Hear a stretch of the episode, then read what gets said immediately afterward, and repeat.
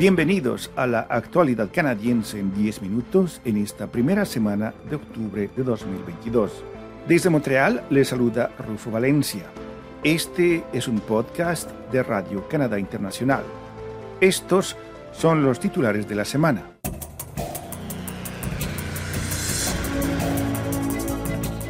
La Corte Suprema de Canadá revisa el acuerdo de tercer país seguro aumenta el salario mínimo en seis provincias canadienses. Canadá levantará el límite de horas de trabajo para los estudiantes internacionales.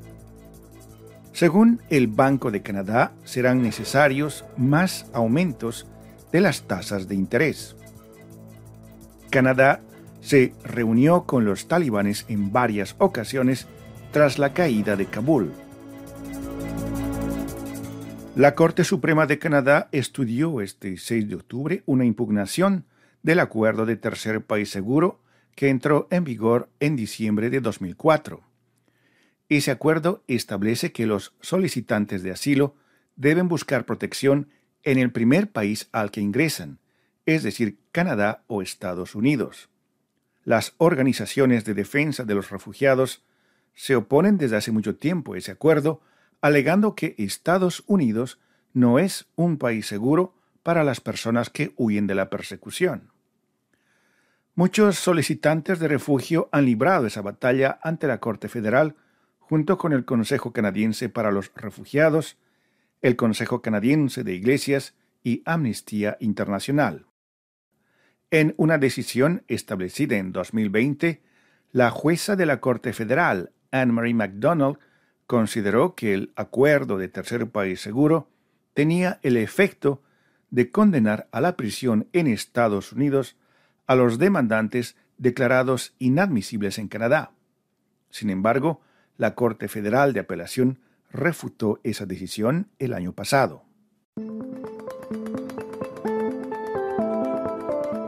Esta es la actualidad canadiense en 10 minutos un podcast de Radio Canadá Internacional. Seis provincias canadienses, Ontario, Saskatchewan, Manitoba, Nueva Escocia, Nueva Brunswick y Terranova y Labrador, aumentaron el salario mínimo en sus jurisdicciones a partir del 1 de octubre. Estos aumentos salariales se producen en momentos en que el costo de vida se dispara, ya que la tasa de inflación anual en Canadá ha aumentado en los últimos meses a niveles nunca vistos en casi 40 años. El salario mínimo ahora es de 15 dólares con 50 centavos en Ontario, 13 dólares en Saskatchewan, 13 dólares con 50 centavos en Manitoba, 13 dólares con 60 centavos en Nueva Escocia, 13 dólares con 75 centavos en Nueva Brunswick y 13 dólares con 70 centavos en Terranova y Labrador. Varias provincias tienen programados aumentos salariales adicionales en los próximos meses y años, muchos de ellos con la intención de aumentar el salario mínimo a 15 dólares la hora, si es que no han alcanzado ya ese nivel, como es el caso en las provincias de Ontario, Alberta, Columbia Británica y los tres territorios. Gracias por escuchar nuestro podcast La actualidad canadiense en 10 minutos.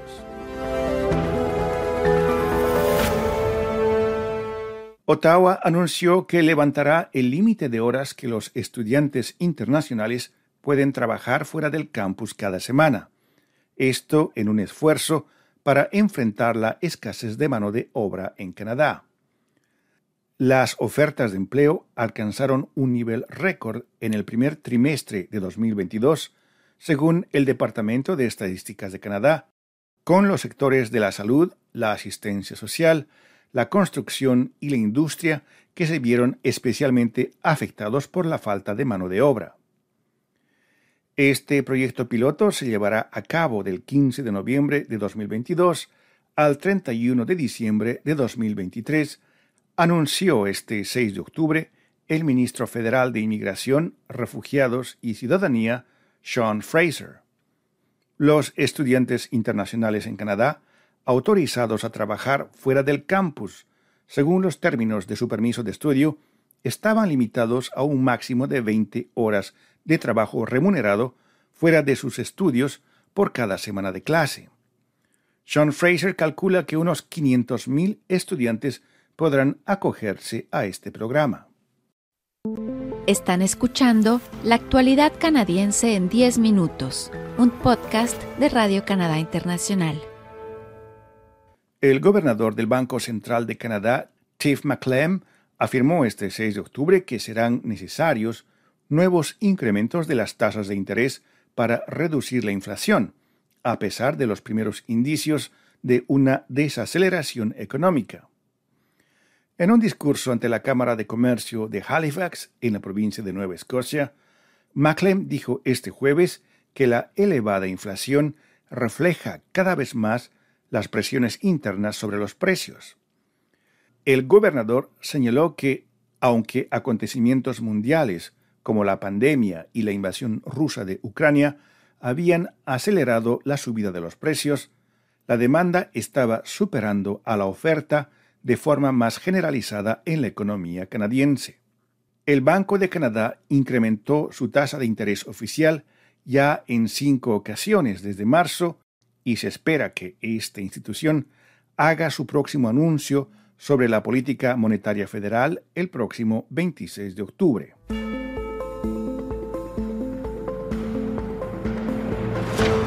Más detalles sobre estas y otras actualidades canadienses en nuestro sitio en internet ici.radio-canadá.ca barra oblicua rci barra oblicua es.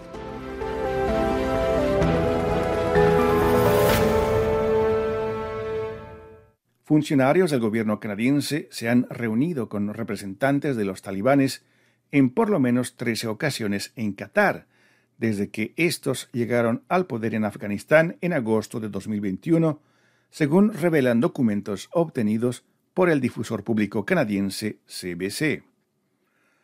Los documentos obtenidos a través de la Ley de Acceso a la Información muestran que David Sproul alto funcionario del gobierno de Canadá para Afganistán, ha estado junto con varios funcionarios del Ministerio de Relaciones Exteriores de Canadá y representantes de países aliados, presionando a los talibanes para que se comprometan a extender el derecho a la educación a las mujeres, a luchar contra el terrorismo y a conceder un paso seguro a los afganos que quieran abandonar ese país. A diferencia de los ministerios de Relaciones Exteriores de Estados Unidos y Pakistán, Canadá no proporciona actualizaciones periódicas sobre sus conversaciones con el gobierno de Afganistán.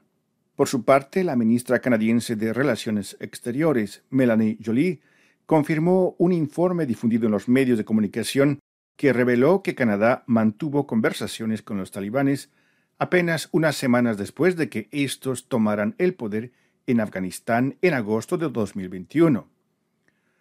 Los talibanes, a quienes Canadá considera como una organización terrorista, han mantenido conversaciones frecuentes con funcionarios de algunos países occidentales en reuniones celebradas en Doha, la capital de Qatar. No tenemos la intención de reconocer al régimen talibán, así que lo que estamos haciendo en Doha es asegurarnos de que avanzamos en los temas que preocupan a los canadienses y eso incluye a las niñas y la educación, dijo la ministra Jolie.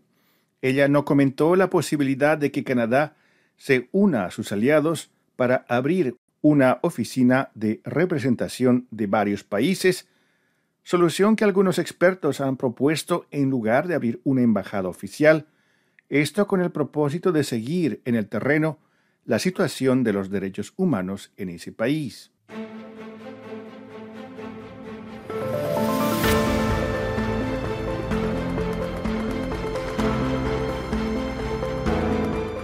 Aquí llegamos al final de la actualidad canadiense en 10 minutos, un podcast semanal de Radio Canadá Internacional. Desde Montreal, Canadá, Rufo Valencia les agradece por su atención y será hasta la próxima.